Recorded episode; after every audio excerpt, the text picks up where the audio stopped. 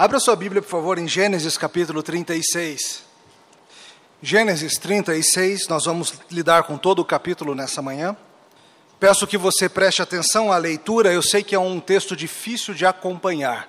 Ele é basicamente uma grande genealogia, uma lista de nomes, mas pense da seguinte maneira: aqui nós temos nesse capítulo todo o testemunho acerca da história de um povo Imagine-se talvez num museu ou num grande mausoléu, visitando, andando e vendo inscrições na parede contando a história dos príncipes, dos reis e quem era filho de quem, e nesse passeio acompanhe a leitura da palavra do Senhor.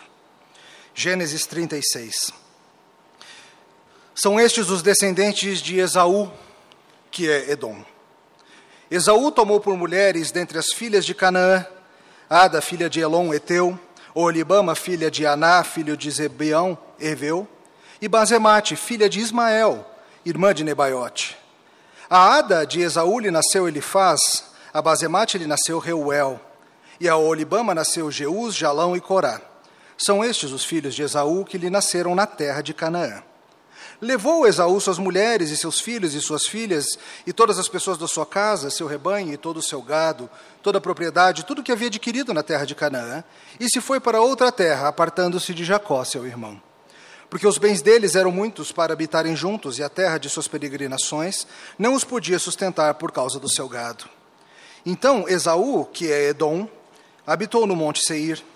Esta é a descendência de Esaú, pai dos Edomitas, no monte Seir. São estes os nomes do filho, dos filhos de Esaú: Elifaz, filho de Ada, mulher de Esaú, Reuel, filho de Bazemate, mulher de Esaú. Os filhos de Elifaz são Temã, Omar, Zefô, Gaetã e Kenaz. Tímina era concubina de Elifaz, filho de Esaú, e teve de Elifaz Ameleque. São estes os filhos de Ada, mulher de Esaú. E os filhos de Reuel são estes, Naate, Zerá, Samá e Mizá. Estes foram os filhos de Basemate, mulher de Esaú. E são estes os filhos de Olibama, filha de Aná, filho de Zibeão, mulher de Esaú, e deu a Esaú Jeus, Jalão e Corá. São estes os príncipes dos filhos de Esaú, os filhos de Elifaz, o primogênito de Esaú, o príncipe Temã, o príncipe Omar, o príncipe Zefô, o príncipe Kenaz, o príncipe Corá, o príncipe Gaetã, príncipe Amaleque, são estes os príncipes que nasceram a Elifaz na terra de Edom. São os filhos de Ada.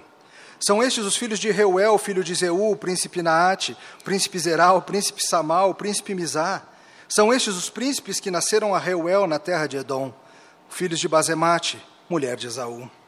São estes os filhos de Olibama, mulher de Esaú, o príncipe Jeus, o príncipe Jalão, príncipe Corá. São estes os príncipes que procederam de Olibama, filha de Aná, mulher de Esaú. São estes os filhos de Esaú e esses seus príncipes. Ele é Edom. São estes os filhos de Seir, o Oreu, moradores da terra, Lotã, Sobal, Zibeão e Aná, Dizon, Ezer e Dizã. São estes os príncipes dos Oreus, filhos de Seir, na terra de Edom. Os filhos de Lotã são Rori e Romã. A irmã de Lotã é Tímina.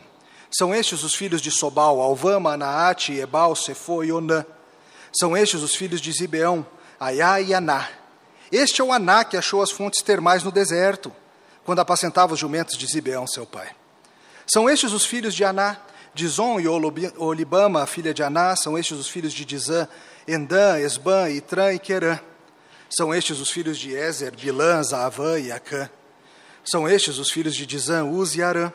São estes os príncipes dos Oreus, o príncipe Lotã, o príncipe Sobal, o príncipe Zebeão, o príncipe Aná, o príncipe Dizon, o príncipe Ezer, o príncipe Dizã. São estes os príncipes dos Oreus, segundo os seus principados na terra de Seir. São estes os reis que reinaram na terra de Edom, antes que houvesse rei sobre os filhos de Israel. Em Edom reinou Belá, filho de Beor, e o nome da sua cidade era Dinabá. Morreu Belá, e em seu lugar reinou Jobabe, filho de Zerá, de Bosra. Morreu Jobabe, e em seu lugar reinou Uzão, da terra dos Temanitas. Morreu Uzão, e em seu lugar reinou Haddad, filho de Bedade, o que feriu a Midian no campo de Moabe. O nome da sua cidade era Avite. Morreu Haddad, e em seu lugar reinou Sanlá, de Masreca. Morreu Samlá, e em seu lugar reinou Saúl de Reobote, junto ao Eufrates. Morreu Saúl, e em seu lugar reinou Baal Hanã, filho de Acbor. Morreu Baal Hanã, filho de Acbor, e em seu lugar reinou Hadar. O nome de sua cidade era Paú, e o de sua mulher era Meetabel, filha de Matred, filha de Mesaabe. São estes os nomes dos príncipes de Esaú, segundo as suas famílias, seus lugares e os seus nomes. O príncipe Tímina, o príncipe Alvo, o príncipe Getete. Príncipe Olibama, príncipe Elá, príncipe Pinom. Príncipe Kenaz, príncipe Temã, o príncipe Mipzar. Príncipe Magdiel e o príncipe Irã. São estes os príncipes de Edom, segundo as suas habitações na terra de sua possessão.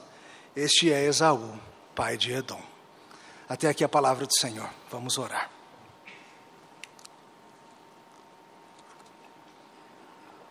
Obrigado, Senhor, por esta lista de nomes. Obrigado porque ela é palavra útil, inspirada para a nossa edificação e crescimento nessa manhã. Pedimos, Senhor, que nos dê ânimo para atender à palavra pregada com amor e recebê-la com diligência e praticá-la em nossas vidas. É o que pedimos no nome de Jesus. Amém. Queridos, como é que nossos filhos nos levam adiante? Como é que o pequeno tempo que nós temos aqui, com recursos limitados, com poucas oportunidades, influenciarão os nossos filhos e os nossos netos? Como é que a minha genealogia refletirá quem eu sou? Como é que quem vem após mim vai se medir em relação a mim? Será que meus descendentes levarão mais do que o nariz da família? Mais do que a bochecha garófalo? Genealogias são bons lembretes de que a vida se estende para frente e para trás, que a vida é maior do que nós. O que nós deixaremos para nossos filhos e como eles vão nos reconhecer? Tente essa semana fazer o exercício de sentar e fazer a sua genealogia. Liste lá acima de você seus pais. Fácil, em geral, nem sempre. Liste seus tios. Alguns de vocês têm apenas dois casais de tios, como eu. Outros de vocês são como a Nelise, minha esposa, tem legião de tios. Vai subindo e vai ficando cada vez mais difícil. Avós, bisavós, tataravós e aquela turma lá de cima que entra só na categoria antepassados. E pense em quantas lacunas tem na sua história. Gente que influenciou diretamente ou indiretamente quem você é hoje. Gente que mudou a sua vida, ainda que você não saiba como. Por exemplo, você mora em Brasília. Ninguém morava em Brasília 100 anos atrás. Você está em Brasília porque um dia alguém decidiu vir. Pode ser que tenha sido você mesmo. E isso marca a sua história. Você mora no Brasil. Apenas os nativos moravam aqui 600 anos atrás. Alguém decidiu cruzar o marzão. E por causa disso, a tua vida é diferente. Isso tem influência direta hoje em você, o que tua genealogia fez inúmeros passos atrás. A tua vida é diretamente influenciada pelos teus antepassados seu problema de coração, aquela unha que vive encravando, suas respostas instintivas a certas situações, seu time de coração, sua alegria, sua alergia a ácaros, seu medo de barata. Muitas vezes essas coisas têm enorme participação da tua genealogia se metendo nisso tudo. Mas veja que a tua genealogia não é apenas o que vem acima de você, mas também o que vem abaixo de você, e ela está apenas começando a ser construída. Alguns de vocês já podem colocar filhos ali embaixo, no andar de baixo, alguns de vocês já podem colocar netos, não sei se tem alguém aqui que já pode colocar bisnetos. Mas essa turma é quem vai carregar a tua influência por anos e anos e anos. Eu tenho uma filha, ela leva meu nome. Meus netos serão diferentes por causa disso. Minha influência nas próximas gerações será real, ainda que eles não saibam disso. Um dia você vai ser lançado por terra e terás um epitáfio, serás como um nome já desses que se foram numa longa lista. Terás oportunidade, talvez, de escolher um epitáfio, algo bonito para colocar na sua lápide. Essa semana dei uma pesquisada em alguns epitáfios e tem tantos bonitos, alguns tristes, alguns hilários que o povo inventa por aí. O que, que você vai querer colocar na sua lápide? O que, que você quer deixar como aquilo que marcou o seu tempo e influenciou as próximas gerações? Você vai querer botar qual era o seu doce favorito? Você vai querer colocar uma coisa engraçadinha? Ou você vai talvez fazer uma referência à sua obra? Se um dia você visitar a impressionante Catedral de St. Paul em Londres, um edifício magnânimo, procure pela tumba do Sir Christopher Wren, que foi o projetista daquele monumento gigantesco da humanidade. E lá no epitáfio dele diz assim: Se procuras o monumento deste homem, olha ao seu redor, lá no meio da igreja. E você? Como você vai tocar as próximas gerações? Meu epitáfio vai ser uma frase bonita ainda a ser decidida, mas meu epitáfio mesmo se chama Débora. É minha filha. E quem vier depois dela? O que herdarão os teus filhos de você? Como a sua posição na genealogia desse mundo vai fazer a diferença? Hoje, investigando a genealogia de Esaú, nós vamos aprender de Deus que, com todas as bênçãos que é possível deixar para nossos filhos, a maior delas é a fé na promessa do Salvador. Em resumo, com todas as bênçãos que podemos deixar para nossos filhos, a maior delas é a fé na promessa do Jesus Cristo, nosso Redentor. Mas a gente vai ver isso em duas partes. Primeira coisa para a gente investigar é a seguinte: Todos os seres humanos recebem grandes dádivas da mão de Deus. Volta para o verso 1 da sua Bíblia, capítulo 36. São estes os descendentes de Esaú, que é Edom. Você já deve ter percebido que ao longo do livro de Gênesis, em alguns momentos Moisés, o autor do livro, para a história para contar para a gente acerca do desenvolvimento familiar de alguém. Ele fez isso lá no começo, falando das linhagens de Sete e de Caim. Ele fez isso ao longo da história e aqui ele para tudo para mostrar para a gente uma visão ampla do que saiu de Esaú. A gente andou investigando a história de Esaú e Jacó e chegamos nesse ponto em que Moisés, o autor do livro, para a história e abre o leque para que a gente entenda qual foi o resultado direto daquela vida, antes de voltar para a história dos descendentes de Jacó. O capítulo ele é dividido em algumas partes, você talvez tenha percebido isso. De 1 a 7 é uma breve recapitulação da família imediata de Esaú, enquanto ele ainda morava lá em Canaã. Fala das suas esposas Ada, Olibama e Bazemate. Depois do 8 ao 19, fala dos descendentes de Esaú, não mais na terra de Canaã, mas depois dele ter dado esse passo de se mudar de Canaã e ir morar em Seir. De 20 em diante até o 30, nós temos a linhagem do Seir dos Oreus, o povo que morava naquela região, com quem a linhagem de Esaú acabou casando, se misturando e de quem Esaú tomou a terra. Povos estavam ali avançando, prosperando, e Moisés até para a história para falar de Aná, aquele que descobriu as fontes termais. Eu imagino que o pessoal de Israel tivesse, ah, sim, a nossa Caldas Novas, foi esse cara então, foi um descendente de Esaú que descobriu. Entendi agora. E a história nos conta que houve então a assimilação desses povos. Lembre-se, os siquemitas, poucos capítulos antes, propuseram para Jacó: vamos casar entre nós e vamos nos tornar um só povo. E Jacó e seus filhos recusaram a oferta, mas Esaú faz exatamente isso. Esaú vai para essa terra de Seir e lá ele se mistura com o povo dos Oreus. E do 31 em diante, ele vai simplesmente listar os príncipes, listar os reis, listar quem descendeu de quem. Ele mostra que se trata de uma grande nação, que se trata de um povo impressionante. Mas a pergunta é: o que, que a gente pode aprender de um capítulo tão inusitado? Além, claro, de ideias para nomes de neném. O que, que a gente pode aprender de um capítulo como esse? Várias coisas. E a primeira delas é que descrentes mesmo aqueles que não amam ao Senhor, recebem da boa mão de Deus coisas muito boas. Deus se mostra fiel e verdadeiro às suas promessas. Como Isaac havia predito, ele prospera, seu filho Esaú prospera pela espada, ele avança, ele cresce, ele vai morar em lugares distantes e ele é cheio das bênçãos deste mundo. Vamos parar e lembrar uma coisa: Esaú não é um homem temente a Deus. Esaú é um homem rebelde contra Deus. Apesar da reconciliação que nós vimos ele ter com seu irmão Jacó nos últimos capítulos, Esaú tem toda uma vida, uma história de desafio contra Deus e de desprezo pelas coisas do Senhor. Começou lá na história quando ele pegou para si esposas de Canaã, mesmo não podendo, mesmo sendo contra a orientação do Senhor, se casar com os povos da terra. E a Bíblia fala que isso foi enorme desgosto para o seu pai.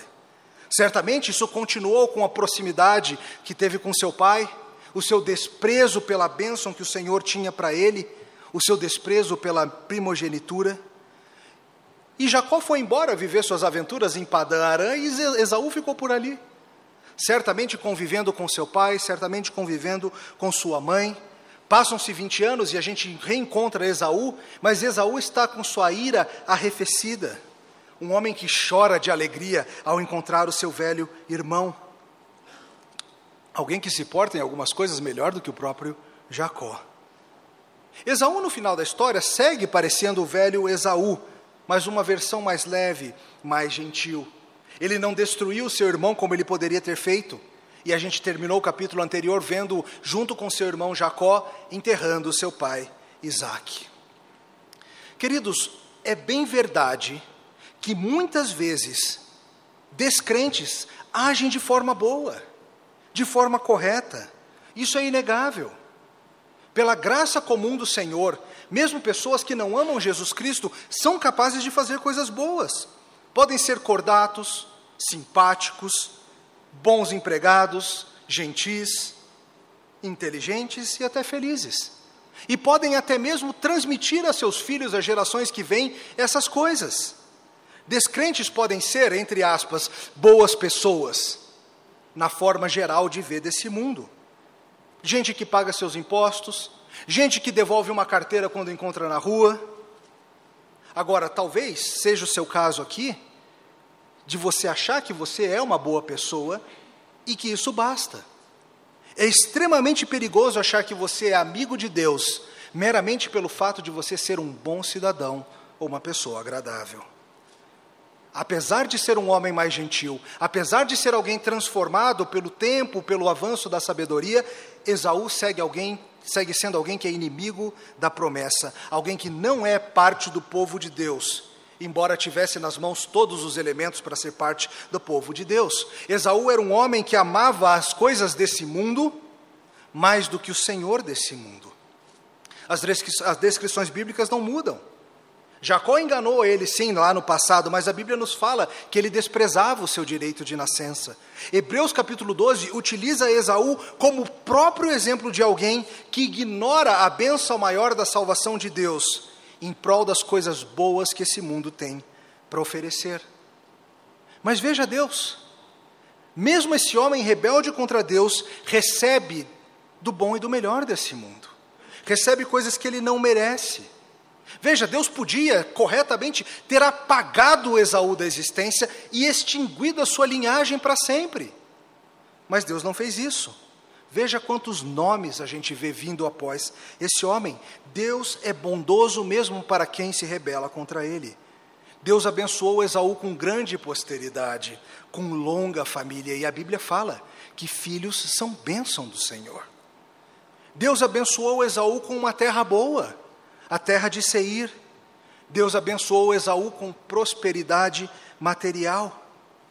Mas Esaú e seus descendentes continuaram seguindo em rebelião contra Deus.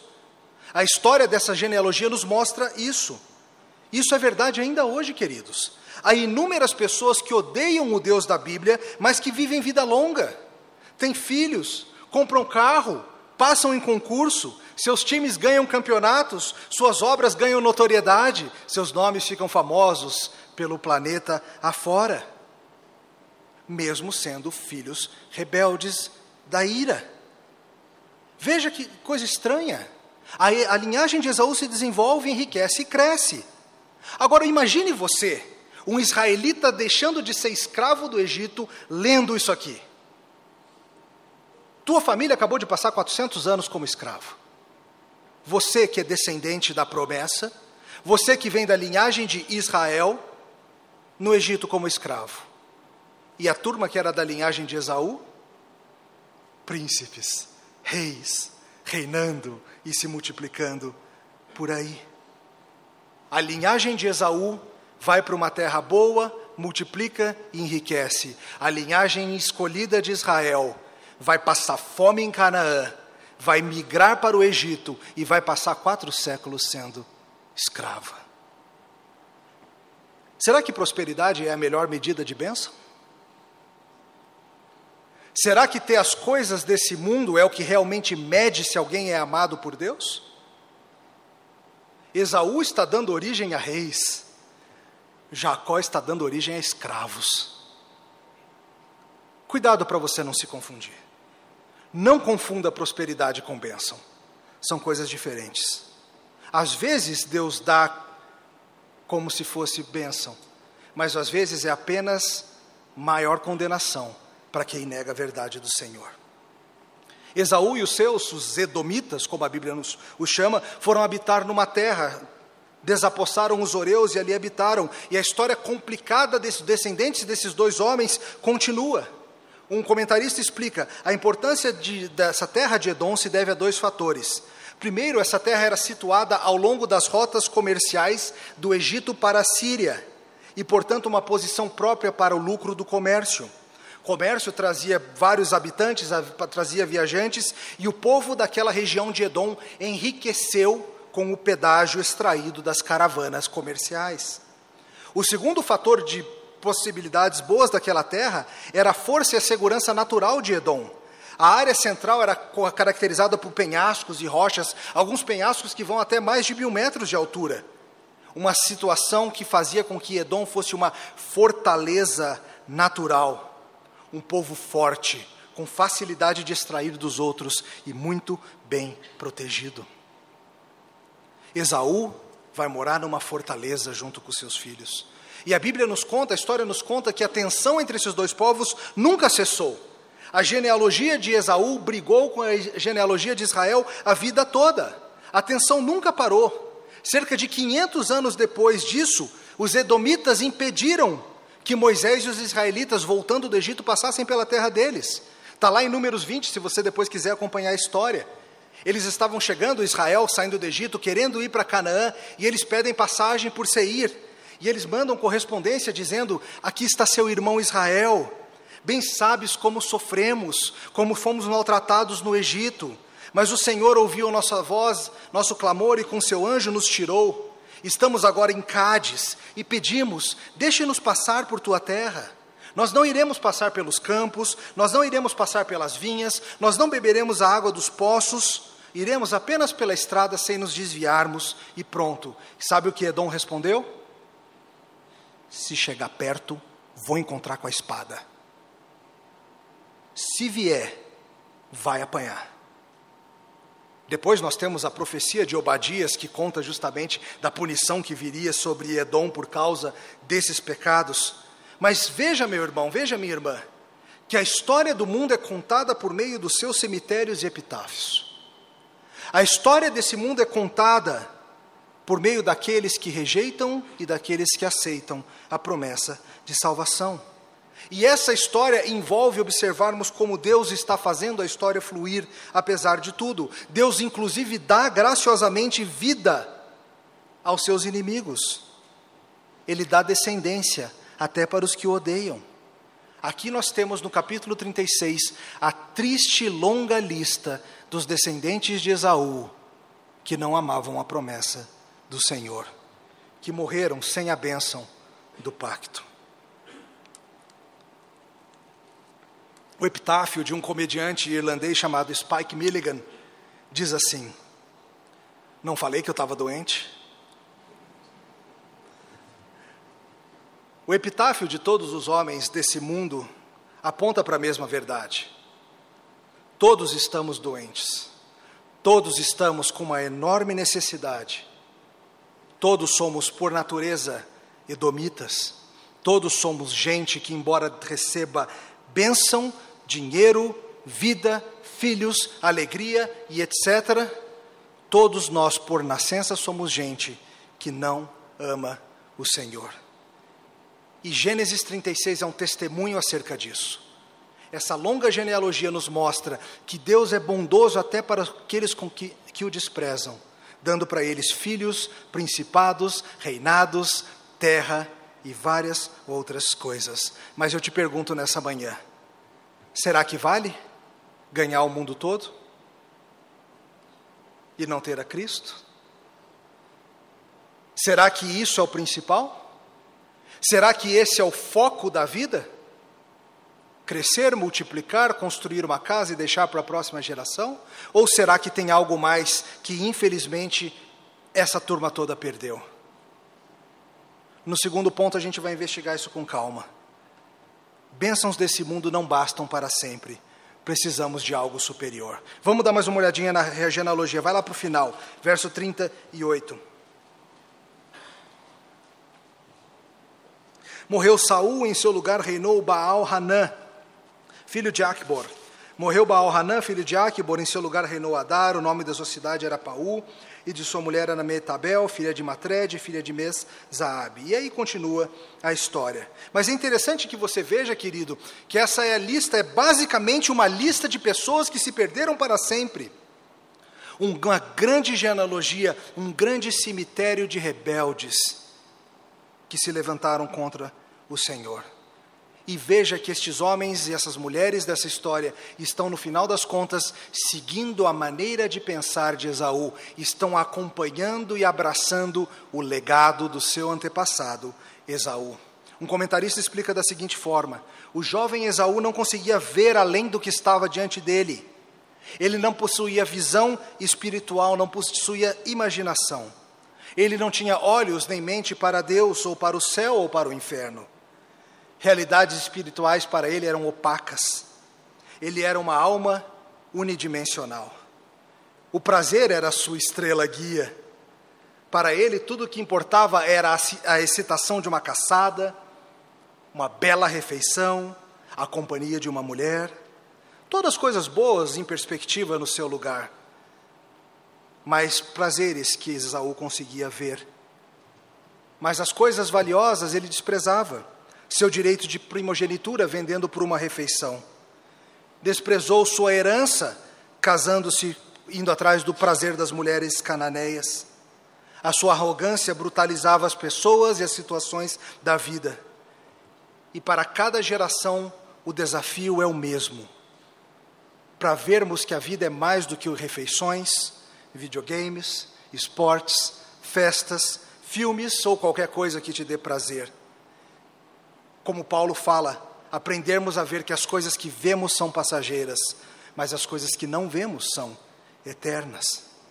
E note, queridos, que as consequências de quem Esaú foi vão se espalhando pela família, vão geração após geração se tornando cada vez pior. Lembre-se que no livro no livro de Gênesis, nesses livros antigos das Escrituras, os nomes que nós escolhemos, que os personagens escolhem, são muito significantes. Eles falam a respeito de eventos, eles falam a respeito de expectativas, eles falam sobre quem somos e o que esperamos de nossos filhos. É assim no livro de Gênesis, talvez você se lembre, lá na corrida armamentista de Lia e Raquel. Quando iam nascendo os filhos, elas iam dando os nomes, e esses nomes apontavam para expectativas acerca de Deus. Por exemplo, nasceu Ruben, e Ruben foi nomeado porque o Senhor atendeu a minha aflição.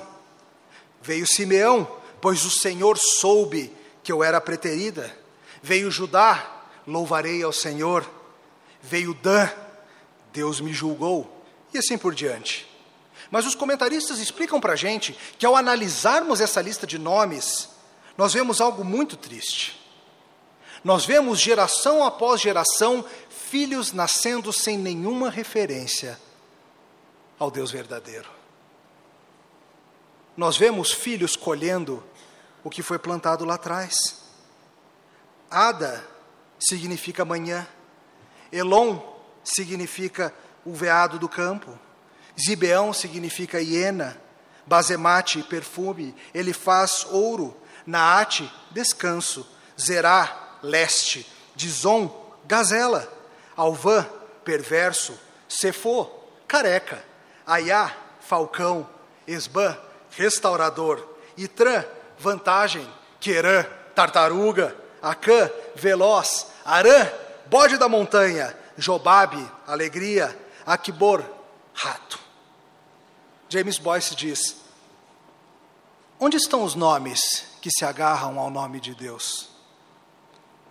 Em toda essa lista, apenas dois nomes talvez se qualifiquem, e ainda assim, na primeira geração: Reuel, amigo de Deus, filho de Esaú com Basemate, e Jeú, que talvez signifique Deus ajudou, filho com Olibama.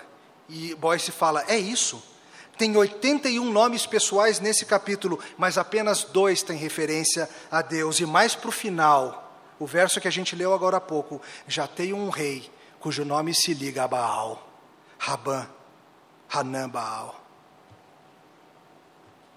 Não se engane, a tua rebelião agora pode produzir efeito cumulativo que vai fazer com que gerações e gerações sofram. Teu pecado não vai ficar guardado onde você colocou. Ele vai atingir os seus filhos. Ele vai chegar aos seus netos. Ele vai reverberar muito mais longe do que você imagina.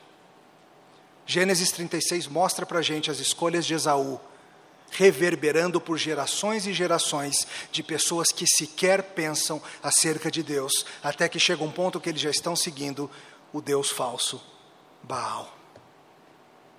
Como que você vai fazer para que a sua geração, para que a tua genealogia não vá pelo mesmo caminho? Claro, a gente não está querendo fazer o papel de Deus, já já a gente fala do papel de Deus, mas o teu papel como homem e mulher, qual é?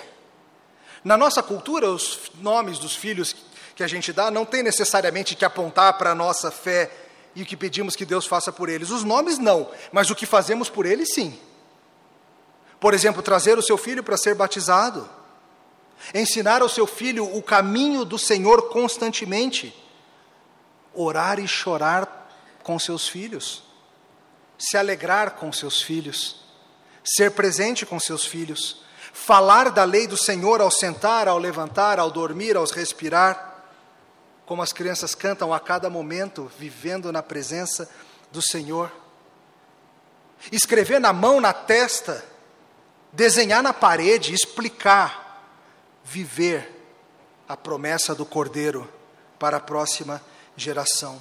Querido, você tem o desafio de ensinar os seus filhos o teu legado cristão por meio de palavra e ação. Treinar o teu coração e de teus filhos a ver o mundo como Deus vê. Não é enxergar essas coisas que, que Esaú tem como se fossem maiores. Transformar a tua mente, renovar a tua mente, para que você pare de pensar como esse século pensa. É importante que você aprenda a olhar a vida das pessoas do ponto de vista divino. Se você olhar apenas a vida do ponto de vista desse século, você vai ficar confuso. Você vai ver descrentes levando vidas boas, tendo muitos filhos, morando em lugares bacanas, curtindo a vida mais do que você, com carros melhores, festas melhores, casas mais impressionantes. Nós vamos ver muitas coisas boas acontecendo para os descrentes e ficaremos confusos. E ao andarmos por esse mundo, ficaremos assim, tratando como valioso aquilo que é secundário e tratando o supremo bem, que é ter Jesus Cristo, como algo menor, que nem foi para Esaú. E muita, muita gente que veio depois dele seguiu a forma de Esaú pensar. A cultura da família foi longe. Mas Edom não resiste. É isso que você precisa entender claramente nessa manhã. Por mais impressionante que Edom seja, por mais cheio de príncipes e reis e terras protegidas Edom seja, Edom não subsiste. A profecia de Obadias fala isso, o começo livro, do livro de Malaquias fala isso também, que Deus vai destroçar Edom, porque Edom é rebelde. Por mais que Edom experimente das boas coisas deste mundo, Edom vai ser erradicado. Como diz um outro autor, estar fora do pacto é estar sem esperança para um futuro duradouro. E se você for buscar o lugar onde era Edom, de fato, hoje não tem mais nada lá. Lá na região da Síria é deserto, é abandono. Esse povo foi conquistado pelos nebateus, esse povo foi misturado e se tornaram os edumeus, esse povo parou de existir após um tempo. Esaú e os seus descendentes parecem ter muita coisa, mas entenda, por favor, ter tudo isso e não ter o Senhor é não ter nada. A casa de Esaú será restolho para o fogo da casa de Jacó. É o que ensina a nossa Bíblia. Dar aos seus filhos posses e conhecimento é muito pouco. Tem algo mais valioso que você tem que transmitir para a próxima geração. No final das contas, Esaú tinha tudo, mas não tinha nada. Ele tinha tudo, mas não tinha a promessa, nem a terra da promessa, e muito menos o Deus da promessa. É bem possível, meu irmão, minha irmã, que você esteja se esforçando para passar tudo aos seus filhos, mas não esteja passando nada. Homens em particular, deixe-me falar com vocês. Deus chama vocês a liderarem, a trabalharem pelo bem-estar espiritual da sua família. Sim, Ele chama você a prover também para o seu lar materialmente, mas tem um limite. Se seu trabalho impede que você viva a vida comum do lar, que você seja presente, oriente e molde a vida cristã, modelando o que é ser filho de Deus, você precisa repensar a tua vida. É melhor ter você em casa do que ter mais dinheiro para poder fazer inglês. É melhor ter você em casa do que poder trocar de carro a cada dois anos. É melhor ter você em casa do que você ter dinheiro sobrando para poder ir para Disney. E deixa eu te dizer algo que eu tenho dito para mim mesmo. Pai, larga esse telefone. Larga esse telefone e cuide dos seus filhos e viva com eles e modele para eles, ensine para eles o que é ser Israel.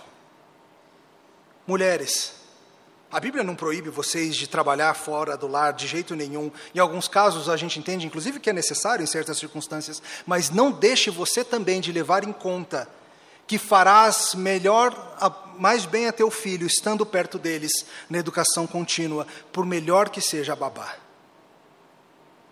Pai e mãe tem papéis complementares em ensinar a próxima geração acerca do Senhor, em fazer com que essa genealogia que virá de você não seja como a genealogia de Esaú. Nomes, pessoas, cabeças que nem fazem referência ao Senhor. A pergunta é: o que, que você quer deixar para os seus filhos? Um dos meus livros favoritos de todos os tempos é um livro chamado Gileade um livro escrito, é claro, é ficção, escrito por um velho pastor que já aos 60 anos tem um filho, tem o seu primeiro filho. E ele sabe que ele não vai viver por muito tempo e não vai ver o menino crescer. E o livro todo é uma, é uma carta fictícia escrita a esse menino. E num dos momentos ele diz o seguinte para o seu filho, criancinha: ele fala, Por que é que eu amo tanto pensar na sua velhice? Pensar na primeira pontada de artrite no teu joelho. É uma coisa que eu imagino com toda a ternura que eu senti quando você me mostrou o seu primeiro dente mole. Seja diligente em suas orações, velho homem. Espero que vejas mais desse mundo do que eu vi. Espero que leia alguns dos meus livros. E Deus abençoe o seu coração, sua audição e seus olhos, e claro, seu coração eu gostaria de poder estar lá para te ajudar a carregar os pesos dos anos, mas é o Senhor que terá essa satisfação paternal. O que esse livro está dizendo é que no final das contas, queridos, por mais que nós tenhamos que nos esforçarmos e lutarmos para que a nossa genealogia siga no caminho do Senhor, no final das contas, quem cuida da eternidade não somos nós, é o Senhor. Quem é bom mesmo de escrever em pedra é Yahvé, o Deus do pacto. Por mais que você tente escrever o seu epitáfio, quem é bom mesmo é Ele. E nós lemos hoje o Salmo 90 que fala dessa realidade, que fala que tu tens sido o nosso refúgio de geração em geração. Que é o Senhor que garante, é o Senhor que fortalece e estabelece e confirma a obra de nossas mãos. Você é chamado para não permitir que a tua genealogia seja triste como essa, mas você tem que confiar que no final das contas é o Senhor que fará. E vale dizer para você que nasceu na casa de Edom. A boa notícia do Evangelho é que nós todos podemos mudar a nossa história e nos juntarmos a Israel. Ninguém está condenado pelo nascimento. Você é livre se você abraçar a Jesus Cristo, se você conhecer a verdade do Evangelho, você será liberto. É bem possível que você que está aqui hoje tenha nascido fora da família da aliança, não tenha aprendido sobre Deus em casa. Mas isso não precisa definir o teu futuro e nem a tua genealogia daqui para frente. você pode vir. Talvez sua família seja ateia, seja espírita, seja budista, seja uma dessas grandes misturas tão comum no Brasil. Mas você pode vir. Basta você agarrar a Jesus Cristo pela fé e você se tornará Israel. E você que teve o privilégio de nascer numa casa de Israel, não presuma que o mero nascer aqui basta. Pois analisando a genealogia de Jacó, também vemos nomes que se perderam. Pode ser que você seja, no final das contas, que nem Esaú, nascendo na casa de Isaac, mas sem amar o Deus de Isaac. Você também precisa se agarrar à promessa do Redentor. Você precisa de Jesus Cristo.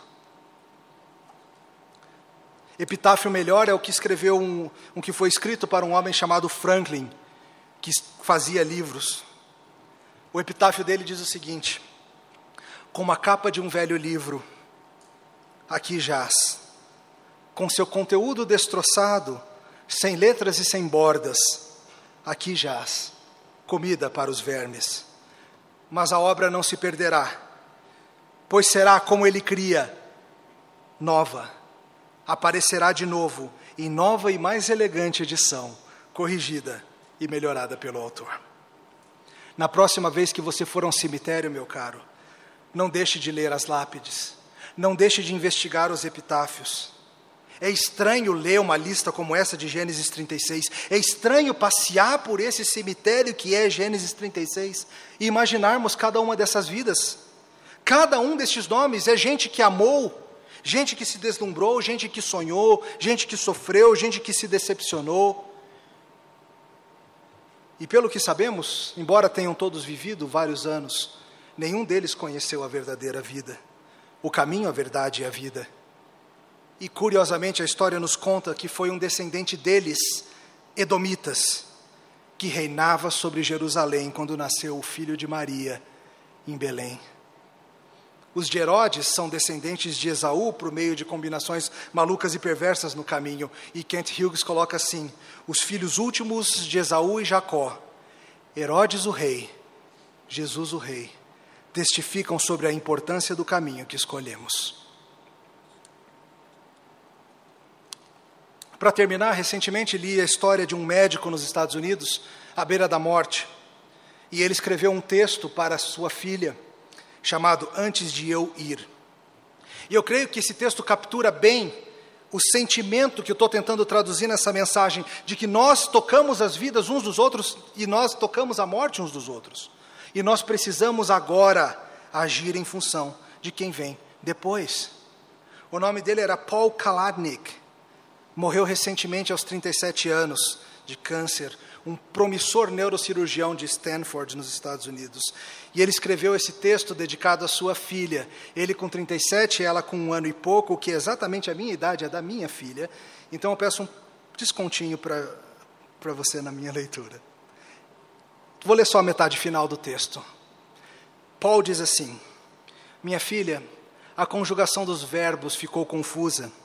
O que é certo dizer? Eu sou um neurocirurgião? Eu era um neurocirurgião? Ou havia sido e quem sabe serei novamente? Qual tempo verbal eu estou vivendo? O tempo futuro parece vago e na boca dos outros está rangendo. Eu recentemente participei da festa de formatura de 15 anos, celebrando 15 anos da formatura da minha turma de faculdade. E achei rude no final da festa responder a meus amigos quando eles falavam: Nos vemos na festa de 25. Eu achei rude responder: Provavelmente não. Mas ainda assim há hoje dinamismo na nossa casa. Minha filha nasceu apenas alguns dias após eu sair do hospital. Semana após semana ela desabrocha. O primeiro agarrão, o primeiro sorriso, a primeira gargalhada. O pediatra regularmente marca o crescimento dela no gráfico fazendo marcas do progresso dela ao longo do tempo, ela é rodeada por uma espécie de novidade que é brilhante. Ao sentar em meu colo sorrindo, levando por meu cantar sem levada por meu cantar sem melodia, uma certa incandescência ilumina o quarto. O tempo para mim tem dois gumes. Cada dia me leva mais para longe da minha última luta com o câncer, e cada dia me leva mais próximo da, do retorno do câncer e finalmente da minha morte. Talvez mais tarde do que imagino, mas certamente mais cedo do que eu desejo. E há, eu imagino, duas possíveis respostas para esse sentimento. O mais óbvio é o impulso de viver a vida ao máximo, de maneira frenética, viajar, jantar, atingir aquelas grandes e pequenas ambições que ficaram negligenciadas. Parte da crueldade do câncer, entretanto, é que ele não apenas limita o seu tempo, mas também limita a sua energia, vastamente reduzindo o que você é capaz de fazer num dia. Essa lebre está cansada de correr, bem cansada. Mas mesmo que eu tivesse a energia, preferiria uma abordagem mais tartaruguesca. Eu avanço, eu pondero, em alguns dias eu simplesmente persisto. Todos sucumbem à finitude, suspeito que não sou o único. A maioria das ambições são atingidas ou abandonadas, mas de qualquer forma pertencem ao passado. O futuro, ao invés de uma escada rumo ao alvo da vida, se achata num presente perpétuo. Dinheiro, status, todas as vaidades que o pregador de Eclesiastes descreveu prendem pouco a atenção. Correr atrás do vento, de fato. Mas uma coisa não pode ser roubada da minha futuridade. Minha filha Katie. Eu espero viver o suficiente para que ela tenha alguma memória de mim. Palavras têm uma longevidade que eu não terei. Eu pensara que podia deixar para ela uma série de cartas, mas o que, que eu ia dizer? Eu não sei como essa menina será aos 15 anos, não sei se ela vai continuar com o apelido que nós demos a ela, mas há talvez uma coisa a dizer a esse neném, que é todo o futuro, se sobrepondo brevemente comigo, cuja vida já está toda passada. A mensagem é simples, Katie. Quando você chegar num desses momentos da vida em que deverá dar conta de si mesma, prover uma medida do que você foi, fez e significou para esse mundo, eu imploro. Não desconte o fato de que você encheu os dias de um homem à beira de, da morte com uma alegria saciada, uma alegria desconhecida a mim nos anos anteriores, uma alegria que tem fome demais, mas mesmo assim descansa satisfeita. Agora, isso é enorme.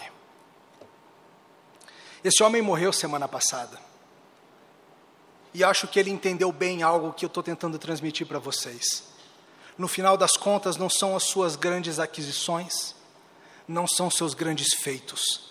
É como você tocou a próxima geração. E se você transmitiu a eles aquilo que de fato é eterno. Um dia o teu nome vai ser uma mera curiosidade histórica numa lista como essa. E você vai repassar para os seus posteriores apenas diplomas e dinheiro? Querido, o teu monumento, o teu epitáfio serão os teus filhos, teus filhos da carne, teus filhos espirituais, aqueles que são tocados por tua vida de uma forma ou de outra, e o chamado é: ensine-os a amar Jesus Cristo. Construa com teu amor e tua fidelidade uma pedra na grande catedral do Senhor. Melhor epitáfio não há. Oremos. Te louvamos, Senhor, porque o Senhor nos amou antes da fundação do mundo e nos fez ser tua geração. Nós te louvamos, Senhor, porque, embora fôssemos por natureza edomitas, o Senhor nos transformou em Israel pela obra do Cordeiro Santo Jesus Cristo. Confessamos, Senhor, que muitas vezes nós ficamos tão maravilhados com as coisas boas deste mundo que nós esquecemos que elas são dádivas e passamos a tratá-las como se fossem deuses. E nós pedimos, Senhor, que ajude-nos a amar a tua palavra e amar a vida eterna e amar o que o Senhor fez por nós. E que nossa preocupação central seja viver esse evangelho de Jesus Cristo em imitação ao nosso mestre